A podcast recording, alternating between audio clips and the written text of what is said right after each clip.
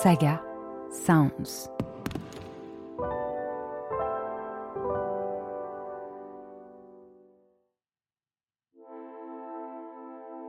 Il y a 50 ans, paraissait un rapport scientifique qui fit l'effet d'une bombe. Le rapport Meadows, publié en 1972 par des chercheurs du MIT, un célèbre institut de recherche américain, alertait sur les dangers que nous fait courir une croissance économique illimitée dans un monde aux ressources finies. Pourtant, depuis, nous n'avons pas changé de trajectoire. Pire, on a accéléré. Je m'appelle Audrey Boelly et je suis journaliste scientifique. Comme beaucoup, je m'inquiète pour l'avenir de mes deux filles et des enfants de leur génération. Alors, j'ai voulu savoir où nous en étions aujourd'hui, 50 ans après la publication du rapport Meadows, et maintenant que nous sommes entrés dans l'ère de la surproduction et de la fast fashion. Dans ce podcast, je mènerai mon enquête en interrogeant des experts et des scientifiques pour tenter de répondre à ces questions vitales. S'est-on rapproché des limites planétaires? Les a-t-on déjà dépassées? Est-il possible d'envisager un avenir où l'activité humaine n'épuiserait pas les ressources de notre seule planète, dont nous et l'ensemble du monde vivant dépendons pour notre survie?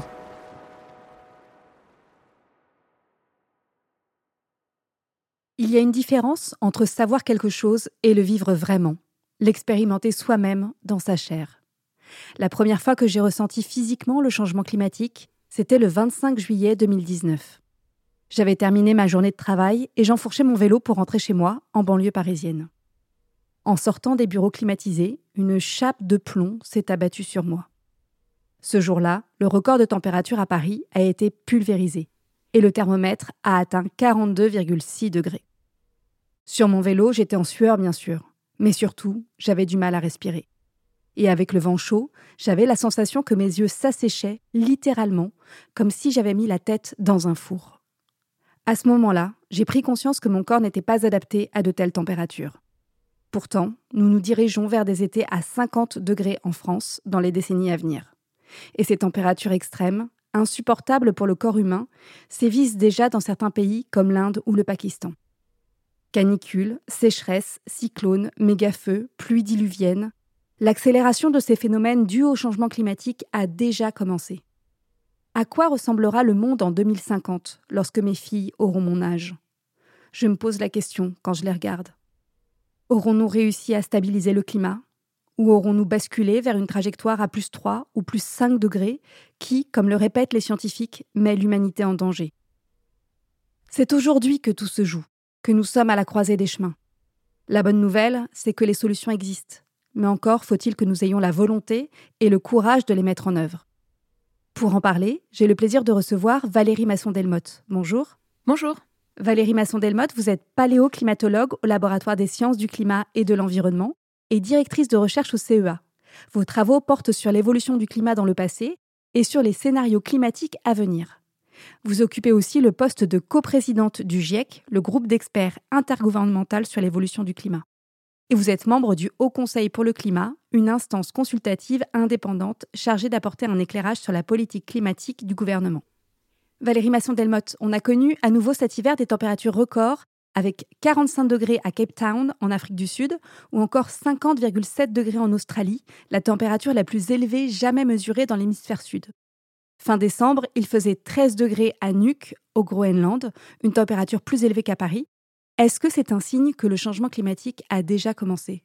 Oui, on bat de plus en plus souvent des records de chaleur.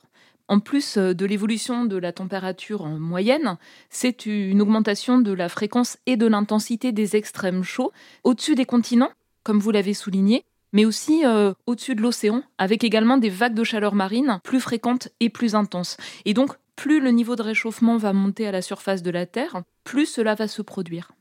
Les catastrophes climatiques sont aussi de plus en plus fréquentes. On peut citer l'année dernière les inondations en Chine, en Inde et en Allemagne, l'ouragan euh, Ida aux États-Unis, les incendies en Turquie, en Grèce, en Californie, en Sibérie ou encore celui provoqué par le dôme de chaleur euh, frôlant les 50 degrés à Lytton au Canada et qui a littéralement rayé ce village de la carte. Le dernier rapport du GIEC démontre que les changements climatiques contribuent à l'augmentation du nombre de ces événements extrêmes. Plus le climat accumule de la chaleur, plus on va avoir une intensification et une augmentation de la fréquence des épisodes de pluie extrême. On l'observe déjà par exemple du côté des épisodes Sévenol.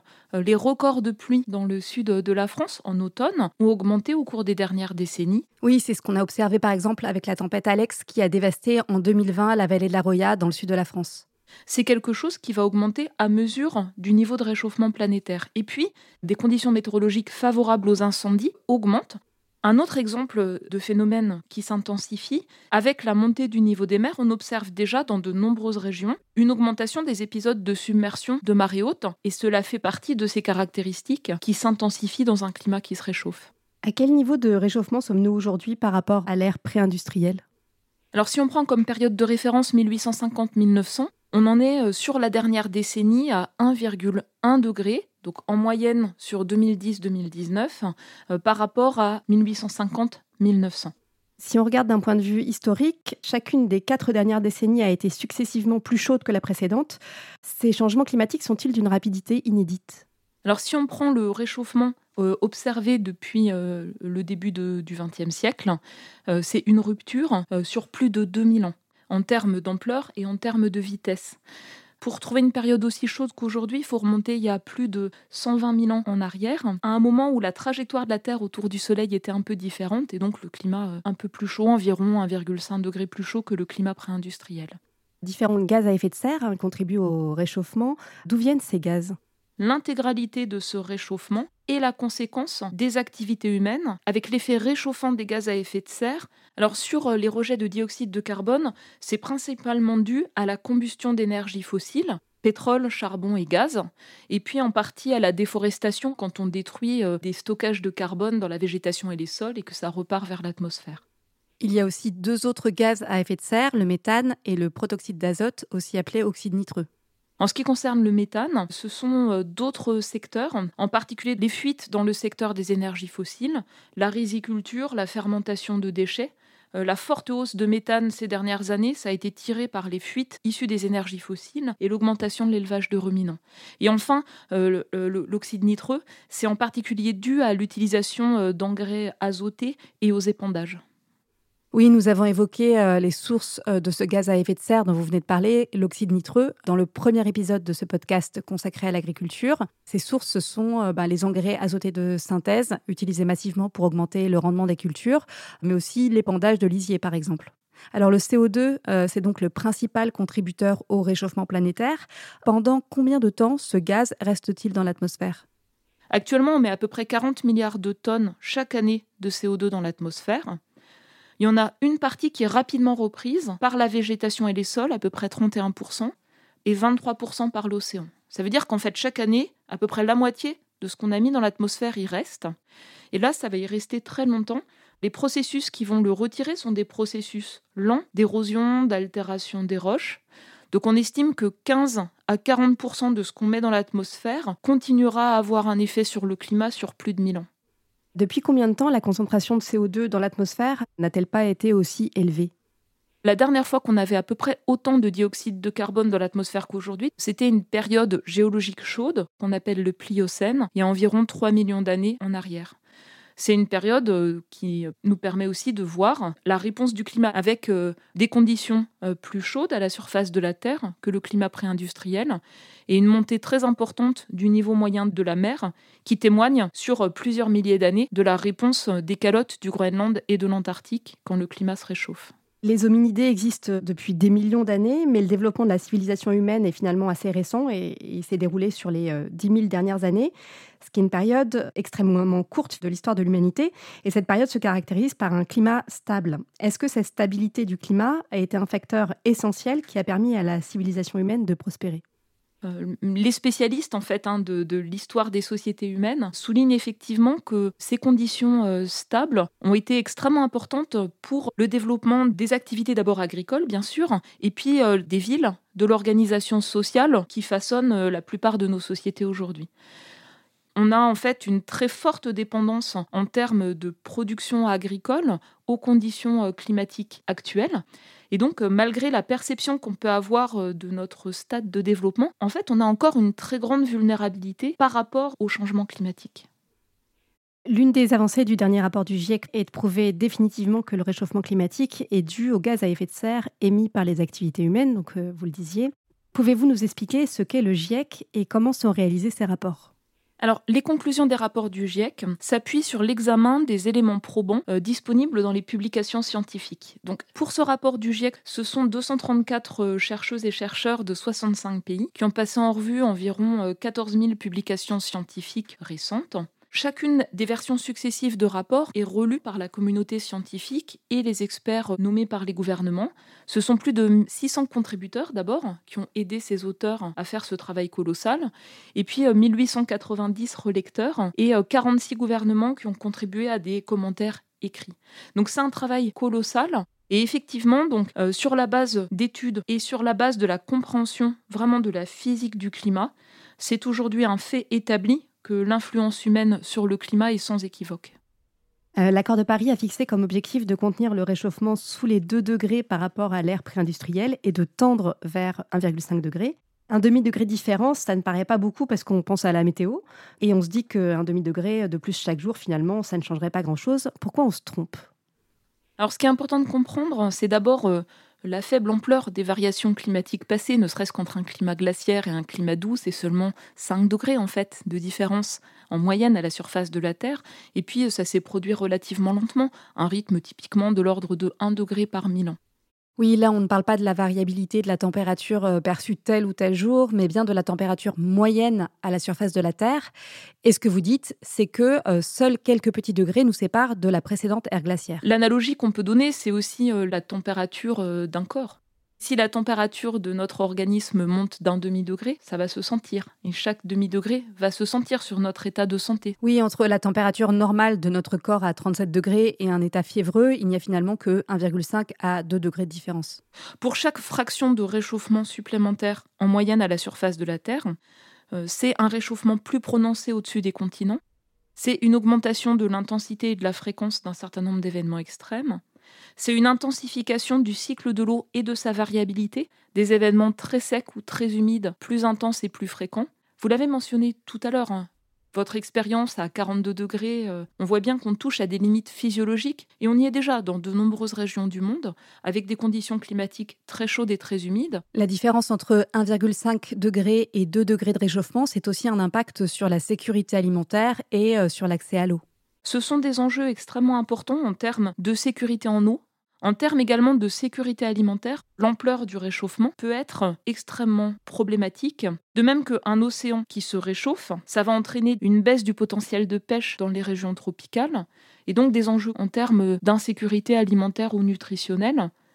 Des enjeux en termes également de sécurité des habitats euh, suite aux événements extrêmes, mais aussi suite aux conséquences pour le littoral de la montée du niveau des mers.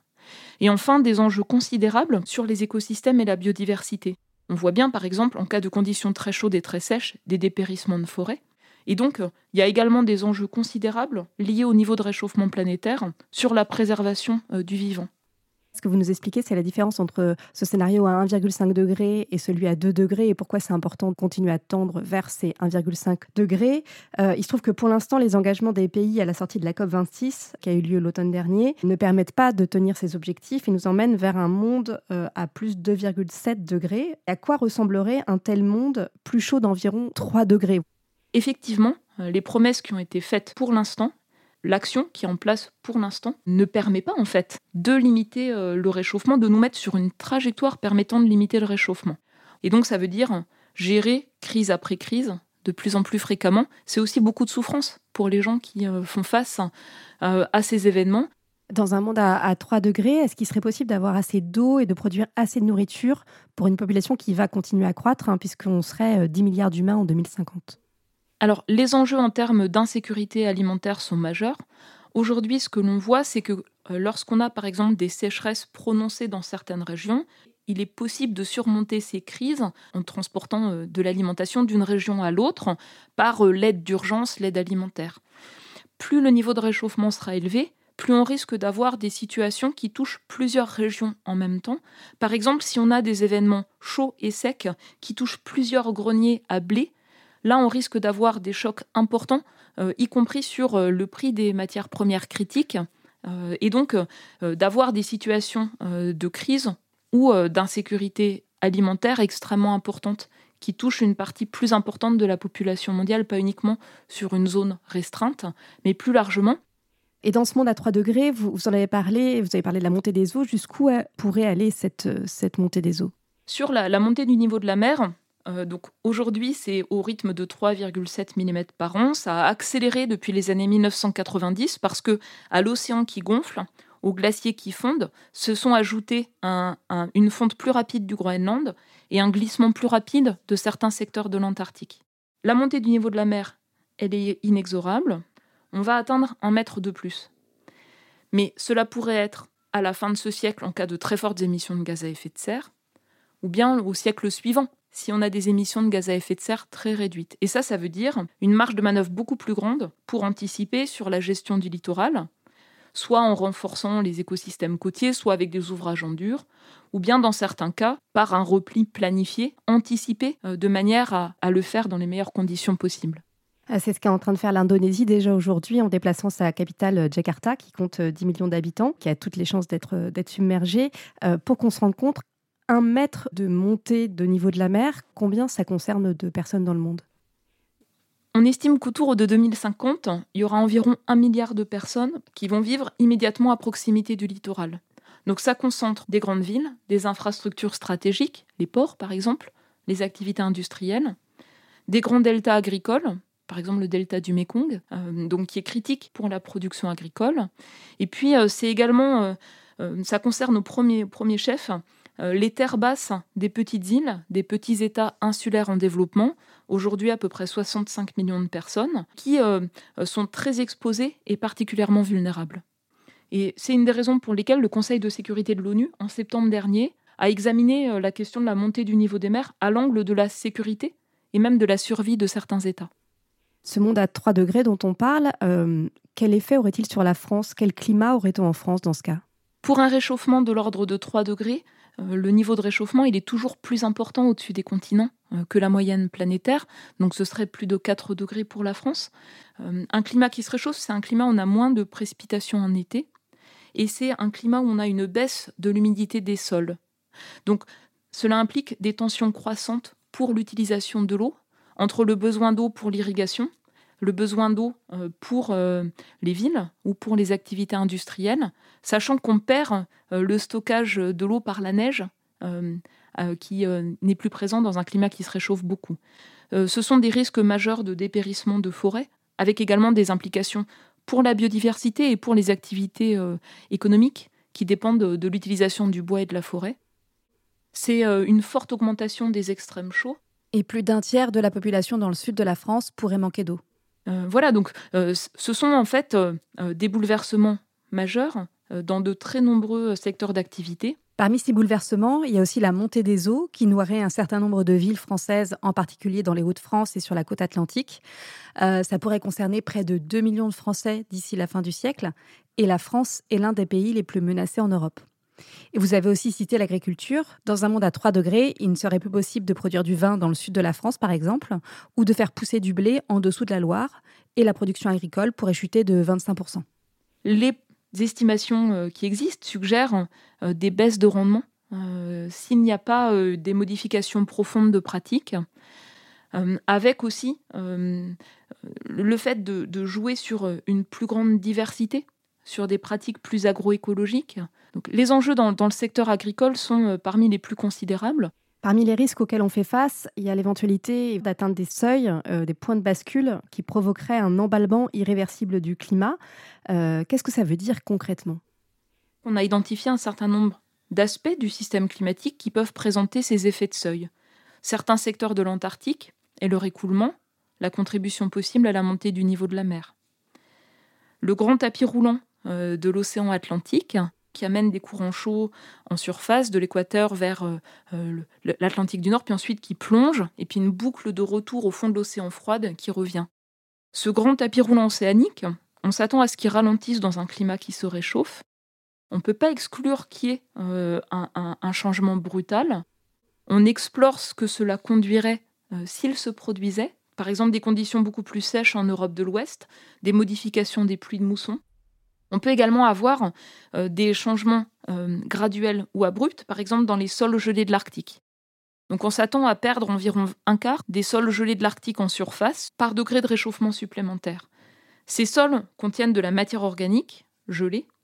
Quand elle dégèle, elle peut conduire à rejeter du dioxyde de carbone ou du méthane. Il faut savoir que les sols gelés de l'Arctique stockent des quantités colossales de carbone. Ils en contiennent deux fois plus que l'atmosphère. Et puis on a aussi euh, des effets de seuil euh, pour certains écosystèmes. On a euh, la possibilité d'avoir des changements à grande échelle dans certaines forêts tropicales, à la fois par les pressions humaines locales et puis par des conditions plus sèches, par exemple du côté de l'Amazonie. Oui, c'est ce que dit une étude récente qui alerte sur le fait que l'écosystème de l'Amazonie pourrait basculer pour devenir une savane. Et puis il y a aussi la question des points de bascule sur les sociétés. À quel moment, en fait, des sociétés peuvent, du fait de problèmes de gouvernance, par exemple, et de crises multiples, avoir euh, un effondrement de leur capacité à, être gouvernées. Ce sont des questions euh, importantes. Certains modèles climatiques indiquent que si nos émissions de gaz à effet de serre continuent à augmenter, ben, on pourrait même euh, éventuellement aller jusqu'à plus 4, plus 5 degrés. 5 degrés, vous en parliez tout à l'heure, c'est la température qui nous sépare de la dernière ère glaciaire. À quoi ressemblait la Terre à cette époque pour qu'on se rende compte en fait de l'impact que peuvent avoir 5 degrés? Lors de la dernière période glaciaire, elle a culminé il y a environ 21 000 ans. On avait euh, donc en moyenne environ 5 degrés de moins, mais bien sûr, euh, la différence de température était moindre dans les tropiques, beaucoup plus prononcée dans les régions froides ou à nos latitudes. Hein, c'est plutôt 10-15 degrés ici, 20-25 degrés au Groenland euh, de différence. c'est une accumulation considérable de glaciers, de calottes de glace sur les continents. Donc l'eau était en fait stockée sur les continents sous forme de neige et de glace. Donc le niveau moyen de la mer était beaucoup plus bas, 120 hein, mètres de moins qu'aujourd'hui et puis euh, une végétation euh, complètement différente, hein, des steppes à la place des forêts, une faune complètement différente, comme en témoignent les gravures que l'on va trouver euh, dans, les grottes, par exemple, de la France, qui témoignent d'une faune froide à nos latitudes.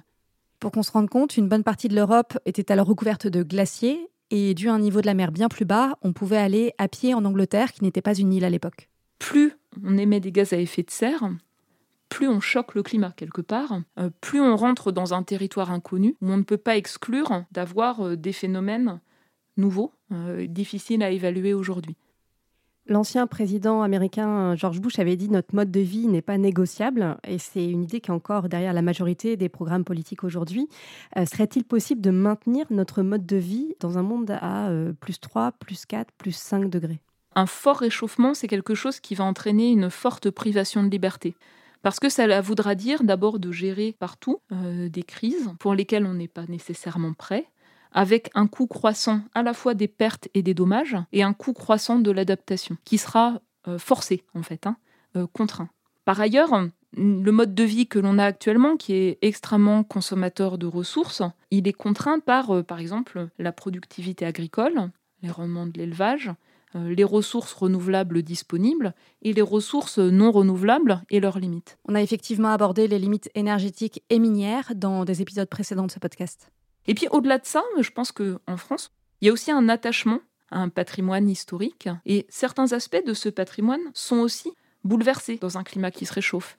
Le fait de pouvoir préserver des forêts euh, très anciennes, le fait de perdre les glaciers et le patrimoine associé. Une partie aussi importante de notre patrimoine est sur le littoral, euh, archéologique, historique. Il est en première ligne en fait. Hein, face euh, à la montée du niveau des mers. Et donc euh, je pense que la question de limiter le réchauffement climatique, c'est aussi un enjeu considérable en fait en termes de préservation, de conservation de vestiges et aussi de pratiques qui vont être bouleversées à mesure que le climat se réchauffe. Alors pour éviter de dépasser la barre fatidique des 2 degrés, euh, ce que dit le GIEC, c'est qu'il faut atteindre la neutralité carbone en 2050. Est-ce que vous pouvez nous expliquer ce que veut dire ce terme de neutralité carbone? Alors d'un point de vue du fonctionnement du climat, le premier facteur qui va déterminer l'évolution future de la température, c'est les émissions de CO2 et en particulier le cumul, la somme des émissions de CO2 à venir. Oui, ce qui compte, c'est pas uniquement l'atterrissage en 2050, mais c'est bien la somme des émissions de gaz à effet de serre d'ici là, euh, un peu comme une baignoire qui se remplit progressivement et qui peut déborder si on ferme pas le robinet assez vite. Pour que la température cesse d'augmenter à la surface de la Terre, il faut que ce cumul d'émissions de CO2 s'arrête. Cela veut dire que les activités humaines, si elles émettent encore un peu de CO2, mais ça veut dire qu'on soit capable d'éliminer l'équivalent de l'atmosphère et de le stocker de manière durable. Là, il y a un poids également particulièrement important à être capable de réduire de manière importante les rejets de méthane. C'est un gaz à effet de serre qui a une durée de vie assez courte, une douzaine d'années dans l'atmosphère, mais un effet euh, d'accumulation de chaleur extrêmement important. En ce qui concerne le méthane, on a un levier facile à actionner, vous l'avez mentionné tout à l'heure, euh, c'est de réduire notre consommation de viande. Alors si je résume ce que vous venez de nous dire, euh, il faut réduire nos émissions au maximum d'ici 2050 et les émissions restantes devront être compensées par des puits de carbone. Alors, un puits de carbone, par exemple, c'est avec une zone humide où la végétation croît et euh, la, matière organique va être stockée dans les sédiments de cette zone humide. Euh, ça peut être aussi euh, une forêt. Euh, la végétation pousse, stocke du carbone et ensuite se décompose, reste stocké et s'accumule en étant fixé dans les sols quand on parle de, effectivement de captation du carbone euh, par les végétaux, on pense souvent euh, à la forêt, vous l'avez évoqué. Et aujourd'hui, euh, il y a un outil qui est beaucoup mis en avant, c'est la compensation carbone. par exemple, quand on prend l'avion, on émet du CO2 et on peut décider de financer la plantation d'arbres pour absorber le CO2 qu'on aurait émis pendant, pendant le vol. Est-ce que ce levier est vraiment efficace? Ça ne peut venir qu'en ultime recours. C'est-à-dire que la première chose, c'est se rendre compte de sa propre empreinte, de ce qu'on met dans l'atmosphère. Ensuite, le deuxième volet, par exemple pour une entreprise, c'est tout faire pour réduire les émissions, avec des investissements, des transformations structurelles. Le deuxième volet. Et puis le, troisième volet, c'est si on a des émissions résiduelles qu'on n'arrive pas à éliminer, est-ce qu'on recourt à cette compensation et comment est-ce qu'on le fait? Si par exemple, on va euh, replanter à un endroit donné une forêt, et puis que cette forêt brûle, le stockage n'est que éphémère. Donc dans de nombreux cas, c'est souvent un peu un alibi pour se donner bonne conscience au détriment de, des changements de fond. Et je veux revenir sur l'exemple que vous donniez, celui euh, euh, du trafic aérien. C'est seulement 3% des émissions mondiales de gaz à effet de serre. Mais il y a seulement euh, un tout petit pourcentage de la population mondiale qui représente la moitié des vols dans le monde. Donc il y a un enjeu en fait, comment dire, d'équité par rapport au poids disproportionné sur les émissions de gaz à effet de serre. Le secteur aérien a fait des progrès considérables dans la performance, par exemple, des moteurs d'avion, mais ça a été complètement effacé par l'augmentation de la demande, c'est-à-dire euh, le nombre de voyages, le nombre de kilomètres parcourus. Et donc, se donner bonne conscience en achetant, en fait, euh, pour quelques euros, une compensation carbone, si ça maintient, en fait, une demande élevée, des émissions élevées, et eh bien finalement, c'est négatif pour l'évolution du climat. Pour absorber le, carbone de l'air, il y a aussi des technologies qui sont en train d'être développées de capture du CO2 atmosphérique, euh, enfin, soit en sortie d'usine, en fait, soit directement dans l'air. Est-ce que ça, ça représente une opportunité? Est-ce que euh, ça pourrait finalement être développé à suffisamment grande échelle pour nous permettre de continuer euh, à émettre toujours plus de CO2 ça fait partie des enjeux considérables, en particulier pour décarboner des secteurs très difficiles à décarboner, du côté de l'industrie lourde, du côté de la production de ciment. Euh, la réalité aujourd'hui est que ça reste mis en place de manière extrêmement limitée. Et est-ce qu'en termes d'ordre de grandeur, euh, par rapport à l'ensemble du, carbone qu'on émet, parce qu'il y a ce qui sort des usines, mais il y a aussi euh, ben, ce qui sort de dépôts d'échappement des voitures, etc., qui est, qui est envoyé directement dans l'atmosphère. Donc là, on parle de captage atmosphérique. Est-ce qu'en termes d'ordre de grandeur, on pourrait développer suffisamment cette technologie? À mon avis, uniquement sur euh, des systèmes euh, très concentrés, donc sur euh, des gros pôles industriels ou des centrales thermiques. Et la difficulté, c'est le modèle économique. Par exemple, si vous produisez de l'électricité au charbon et que vous allez faire du captage et stockage sur votre infrastructure, bah, peut-être ce sera meilleur marché de produire de l'électricité bas carbone directement plutôt que de recourir à ce type de stratégie. Parfois, euh, le potentiel de ce type de méthode est mis en avant par euh, certains qui euh, dépendent des énergies fossiles et voudraient être rémunérés pour continuer à exploiter les énergies fossiles au détriment du déploiement d'autres solutions, d'autres approches. Parmi les solutions technologiques évoquées, il y a aussi ce qu'on appelle la géo-ingénierie. Pourriez-vous nous expliquer ce que c'est et est-ce que c'est pas un peu joué aux apprentis sorciers? Ce type d'approche est étudié par euh, des climatologues, c'est le fait de délibérément en fait manipuler le bilan d'énergie de la Terre, euh, par exemple l'ensoleillement euh, ou, la quantité de, rayonnement infrarouge qui part vers l'espace. en injectant par exemple des particules dans la haute atmosphère. Est-ce que quand on l'étudie, on le cautionne? Non dans la, réflexion d'ensemble, l'idée de se dire que demain, on aura une technologie qui nous permettra de ne rien changer à notre mode de vie, c'est quelque chose qui, bien sûr, justifie l'inaction. Euh, et donc, euh, je pense que ça pose de très nombreuses questions éthiques et euh, d'encadrement juridique international. Pour revenir aux recommandations du GIEC, pour se maintenir sous les 2 degrés, la recommandation, c'est de réduire nos émissions. L'objectif d'atteindre la neutralité carbone en 2050 Quand on parle de 2050, on se dit qu'on a un petit peu de temps devant nous finalement pour réagir. Est-ce que c'est vraiment le cas? Alors je vais donner quelques exemples précis. Donc quand on prend un véhicule neuf par exemple, quelle est sa durée de vie? Je crois en Europe c'est de l'ordre de 18 ans. Donc si vous achetez un véhicule thermique, bah, vous allez acter euh, de continuer à émettre des gaz à effet de serre sur la durée de vie du véhicule pour vous et pour ceux qui le rachèteront après éventuellement. Euh, la durée de vie d'un système de chauffage, un chauffage euh, collectif, c'est souvent la trentaine d'années. Donc si on met un système de chauffage aujourd'hui, par exemple, à gaz, ça va acter euh, d'émettre euh, euh, des gaz à effet de serre pendant 30 ans, donc jusqu'en 2050. La durée de vie d'une infrastructure industrielle, ça peut être beaucoup plus long que ça. La durée de vie d'une infrastructure côtière, je sais pas, quand on construit un bâtiment, quand on construit un quartier, ça va être de plusieurs siècles. Et donc la question de est-ce que ce qu'on met en place fige euh, des émissions de gaz à effet de serre élevées, ce qu'on appelle en anglais le lock-in, c'est-à-dire verrouiller en fait, euh, un mode de, fonctionnement émetteur de gaz à effet de serre, ou au contraire, est-ce que ce qu'on met en place pourrait être évolutif, agile, et être transformé au fur et à mesure, par exemple, des progrès technologiques, pour réduire les émissions de gaz à effet de serre graduellement Ce sont des questions critiques. Vu qu'on a tardé à agir, maintenant la marche à franchir est, assez haute. Et pour être sur la bonne trajectoire, il faudrait réduire nos émissions de moitié d'ici 2030. Pour limiter le réchauffement autour d'un degré et demi, euh, l'ordre de grandeur, c'est une baisse entre 2010 et 2030 euh, de l'ordre de 45%. Donc c'est effectivement considérable. Et ça demande en fait à, être construit. C'est-à-dire, euh, c'est pas baisser de quelques pourcents par an en conservant les choses à l'identique, c'est aussi, à un moment donné, changer de pratique. Si on prend l'exemple des, transports, un gros émetteur de gaz à effet de serre, euh, par exemple pour parler de la voiture, euh, est-ce qu'il suffirait de tendre finalement vers un parc de voitures 100% électriques tout en continuant à faire croître le trafic? Est-ce qu'on peut vraiment arriver à faire baisser finalement les émissions en s'appuyant sur la technologie, en se disant qu'on peut continuer comme avant ou même continuer à faire croître en fait nos pratiques? On voit sur ces dernières années que, par exemple, les gains d'efficacité des moteurs thermiques ont été effacés par euh, le fait que les constructeurs et les consommateurs euh, ont fait le choix d'acheter des véhicules de plus en plus lourds, type SUV. Donc là, c'est catastrophique parce qu'en fait, le, poids du véhicule est tel que, à sa production, il a une empreinte carbone élevée et à son usage, comme il est plus lourd, il a aussi une consommation qui reste élevée malgré les gains euh, sur les moteurs. Aujourd'hui, un petit véhicule à batterie électrique permet, sur son cycle de vie, de réduire à peu près de 80% les émissions de gaz à effet de serre, avec euh, ce point de vigilance sur euh, certaines euh, pratiques dans certaines mines qui sont problématiques. Oui, on en parlait d'ailleurs dans l'épisode précédent avec Philippe Biwix.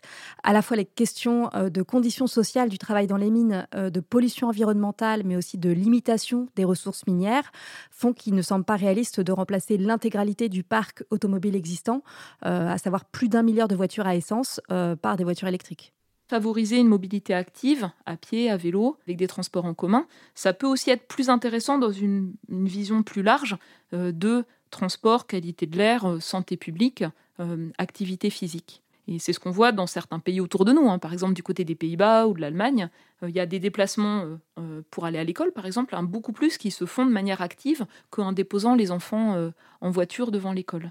Donc c'est pour ça que la réponse sur la voiture n'est pas qu'une réponse de voiture. je pense que ça doit être réfléchi de manière plus large. On vient de voir avec la voiture, mais euh, est-ce qu'on peut élargir et se dire que euh, finalement euh, les progrès technologiques ne peuvent pas être le principal levier et que on doit nécessairement passer par un changement des, usages ou, la sobriété? Beaucoup d'études récentes le soulignent. Donc ça fait partie des leviers d'action qui sont importants. Et quand on est dans un contexte de crise, de difficultés, par exemple, par rapport actuellement au prix de l'énergie, cela peut faire partie des solutions euh, où on gagne rapidement aussi euh, sur ben, son budget mensuel. On parle d'un risque économique quand on parle de, de, tendre vers plus de sobriété. Est-ce que le risque économique de l'inaction n'est pas plus important? Alors ce que les travaux des économistes montrent, c'est que si on mise sur une décarbonation rapide, c'est plus rentable que de retarder les choses et de le faire plus tard. Ça ne prend pas en compte le coût de l'adaptation, le coût des pertes et des dommages. On a tout intérêt à agir pour euh, construire l'économie de demain, en fait. Construire euh, les emplois de demain, construire euh, un autre fonctionnement de société, en relocalisant aussi une partie des, productions, avec des emplois qui ont du sens, plus difficiles à délocaliser. Et donc c'est cette vision d'ensemble qui est importante à construire pour montrer ce vers quoi on veut aller. Une société qui fonctionne bien, où on vit bien, bas carbone, et on a réussi à créer d'autres fonctionnements collectivement. On met beaucoup en avant les gestes individuels. Est-ce que c'est finalement les règles d'organisation globale de la société qui doivent changer? Il y a des leviers d'action à tous les niveaux. dans sa vie personnelle, effectivement, nous, dans ma famille, on est à peu près divisé par deux, en fait, hein, nos émissions de gaz à effet de serre sur une dizaine d'années. Donc c'est tout à fait faisable, en vivant tout à fait bien, en faisant attention à certaines choses, et puis en étant fier de ce qu'on a parfois fait. Euh, et puis, euh, il y a des choses qui sont au niveau des collectivités locales, décarboner euh, ce qui est associé au service public. C'est important que ça percole et que ça se décline à tous les niveaux. Et puis, plus largement, au niveau national également. Vous parliez du rôle de l'État. Il y a aussi les grands projets hein, qu'on lance aujourd'hui. Vous disiez qui ont une influence à long terme. Est-ce que ces grands projets, ils devraient être évalués en termes d'émissions de gaz à effet de serre pour savoir si ben, on décide de faire ces projets ou non? Moi, je pense que dans toutes les grilles d'évaluation, euh, pour euh, des gros investissements, on devrait avoir une grille. Est-ce que l'investissement qu'on prévoit va euh, fonctionner correctement dans un climat qui se réchauffe? C'est-à-dire, est-ce que c'est résilient? Est-ce que c'est pensé pour faire face à des événements chauds plus intenses, des pluies extrêmes plus intenses, des situations de sécheresse, etc. Ça, c'est important de le faire. La deuxième chose, c'est est-ce que le grand projet qu'on envisage, il va euh, euh, permettre de préserver les écosystèmes ou la biodiversité localement, ou au contraire exacerber la destruction d'habitats. Puis ensuite, le troisième volet, c'est est-ce que cette infrastructure ou, ce, gros projet, il va permettre de baisser les émissions de gaz à effet de serre à hauteur de la stratégie nationale de la France, la stratégie nationale bas carbone, donc qui a fixé des caps hein, très clairs. Et si cette condition n'est pas remplie, je pense que ce projet ne devrait pas avoir lieu tel qu'il a été prévu. Il y a aussi la responsabilité des entreprises et des lobbies dont un certain nombre font pression pour maintenir le statu quo euh, ou même pour faire régresser les politiques environnementales comme ça a été le cas euh, lors de la pandémie de Covid. Il y a aussi la responsabilité des banques. Euh, dans un rapport, l'ONG Oxfam dévoile que l'empreinte carbone des banques françaises représente près de huit fois les émissions de gaz à effet de serre de la France, notamment à cause de leurs investissements dans les énergies fossiles. Oui, c'est quelque chose pour lequel il y a besoin d'avoir beaucoup plus de transparence. Euh, certains Français ont la chance d'avoir une épargne, mais ne savent pas ce qui est fait avec cette épargne ou avec les placements financiers ou les assurances euh, euh, qu'ils prennent. C'est une véritable opacité entretenue par le système bancaire. C'est aussi assez frustrant si on a un cap clair à l'échelle d'un pays et qu'il y a une incohérence de fond par rapport à l'effet des investissements de ce pays dans d'autres endroits avec également un point de vigilance très important sur une forme de greenwashing également, euh, où euh, parfois certains acteurs euh, des banques vont mettre l'accent sur un petit renoncement en passant sous silence le gros de leurs investissements. Sachant que le dernier rapport du GIEC est très clair sur le fait que si on veut rester en dessous des 2 degrés, il ne faut pas construire de nouvelles infrastructures d'exploitation des énergies fossiles et il faut même arrêter une partie des infrastructures existantes avant leur fin de vie. Je voudrais revenir sur un point qui me semble important. On entend parfois qu'il ne servirait à rien de faire notre part en France euh, si les autres pays n'agissent pas. Euh, que répondez-vous à ça? Ben, On peut dire ça partout, en fait. Donc, euh, quelle que soit sa propre empreinte, c'est chacun a sa responsabilité. Donc, si on prend en France l'empreinte carbone moyenne d'un Français, c'est autour de 10 tonnes de CO2 équivalent par personne et par an. C'est largement au-dessus de la moyenne mondiale. Donc on a une responsabilité historique hein, sur le cumul des émissions de CO2 jusqu'à aujourd'hui. On est dans le top 10. On a une capacité à agir. On a un des pays les plus riches du G7. On a également euh, des filières euh, économiques hein, qui gagneraient en fait en termes d'emploi, en termes de compétitivité, euh, à renforcer leur développement parce que ce sont les marchés de demain en fait partout dans le monde. donc je pense que le fait de dire qu'on pèse peu, c'est juste en fait une bonne excuse qu'on se donne pour ne rien faire. Euh, mais qu'il y a beaucoup de motivations qui existent pour agir. Vous avez parlé euh, de la question de la responsabilité hein, qui incombe aux, pays les plus, les plus riches. C'est 1% des plus aisés qui émettent plus de carbone que 50% des, plus pauvres. Est-ce qu'il vous semble important d'intégrer la question de l'aide internationale euh, dans les politiques climatiques? Bien sûr, hein, le, point, je pense, le plus frappant vis à -vis du changement climatique, c'est que ceux qui ont le moins contribué à émettre des gaz à effet de serre sont aussi souvent ceux qui euh, eux-mêmes sont le plus exposés, le plus vulnérables, qui ont la plus faible capacité euh, euh, d'action pour mettre en place des stratégies d'adaptation. Et donc c'est aussi des enjeux d'exacerbation partout dans le monde, des vulnérabilités, des inégalités. Et pourtant, lors de la COP26, les pays les plus riches ont bloqué le versement des fonds nécessaires pour aider les pays du Sud à s'adapter au changement climatique. Il y a aussi la question des inégalités et de la justice sociale euh, face aux politiques climatiques à l'intérieur euh, de chaque pays, euh, même parmi les plus aisés comme la France. Oui, tout à fait. Si on prend par exemple la question de la fiscalité sur l'énergie, on a bien vu lorsque le gouvernement français avait voulu augmenter la fiscalité sur les carburants, que cela entrait de plein fouet avec certains qui ont euh, une mobilité contrainte, euh, donc des bas revenus, souvent en zone euh, périurbaine ou rurale, des logements parfois anciens, pas bien isolés, et donc pour lesquels finalement taxer les énergies fossiles, c'est extrêmement régressif hein, par rapport aux inégalités sociales. Et à l'inverse, on a par exemple beaucoup de familles monoparentales qui ont des revenus très contraints, qui sont parfois dans des logements mal isolés, et donc, si on agissait de manière plus ciblée euh, pour leur permettre euh, d'améliorer l'isolation des logements, on améliorerait les conditions de vie pour beaucoup d'enfants. Euh, et puis, on gagnerait sur les émissions de gaz à effet de serre. Je donne ces deux exemples hein, qui l'illustrent de manière très nette.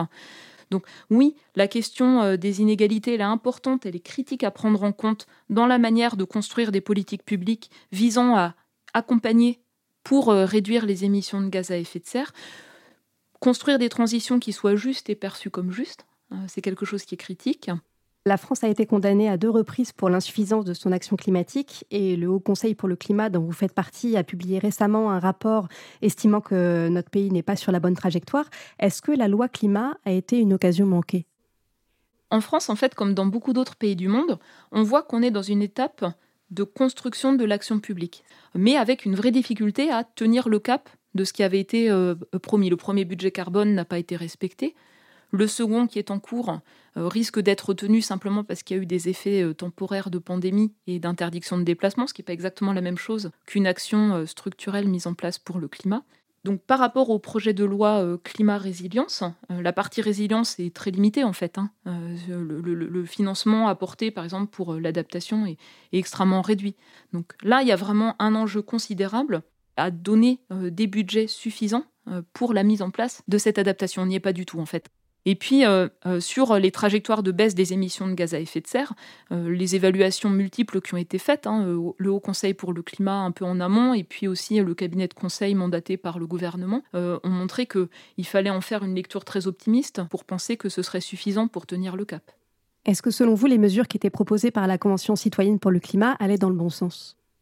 C'est un exemple parmi d'autres euh, d'assemblées euh, citoyennes, euh, comme il y a eu lieu en Irlande ou au Royaume-Uni ou ici, qui montrent qu'en fait, une diversité de, personnes, qui représentent la diversité en fait des Français, leur lieu de vie, leurs revenus, leurs études, quand ils s'approprient cet enjeu vis-à-vis du changement climatique, ils sont prêts à faire pas mal de choix, pas mal de, transformations. Voilà, donc on, on, voit qu'il y a parfois un décalage entre ce que les citoyens pourraient être prêts à faire et euh, ce que l'État euh, ou les gouvernements ont le courage de mettre en place. Merci Valérie Masson-Delmotte d'avoir répondu à mes questions. Pour en savoir plus, je conseille avant tout la lecture des résumés euh, des rapports du GIEC ainsi que celle du livre Tout comprendre ou presque sur le climat, écrit par les vulgarisateurs scientifiques Bon Anne Bress et Claire Marc, en collaboration avec plus d'une trentaine de scientifiques et publié aux éditions du CNRS. Dans le prochain épisode de Dernière Limite, il sera temps de faire un bilan.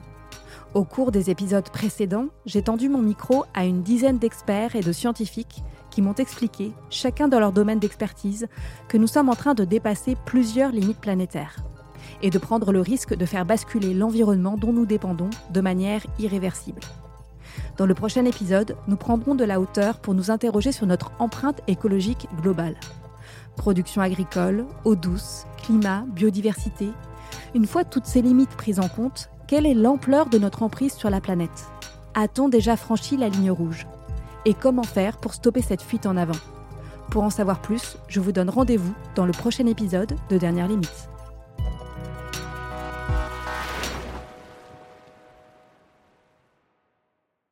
Dernière Limite est un podcast pensé et écrit par Audrey Boelly.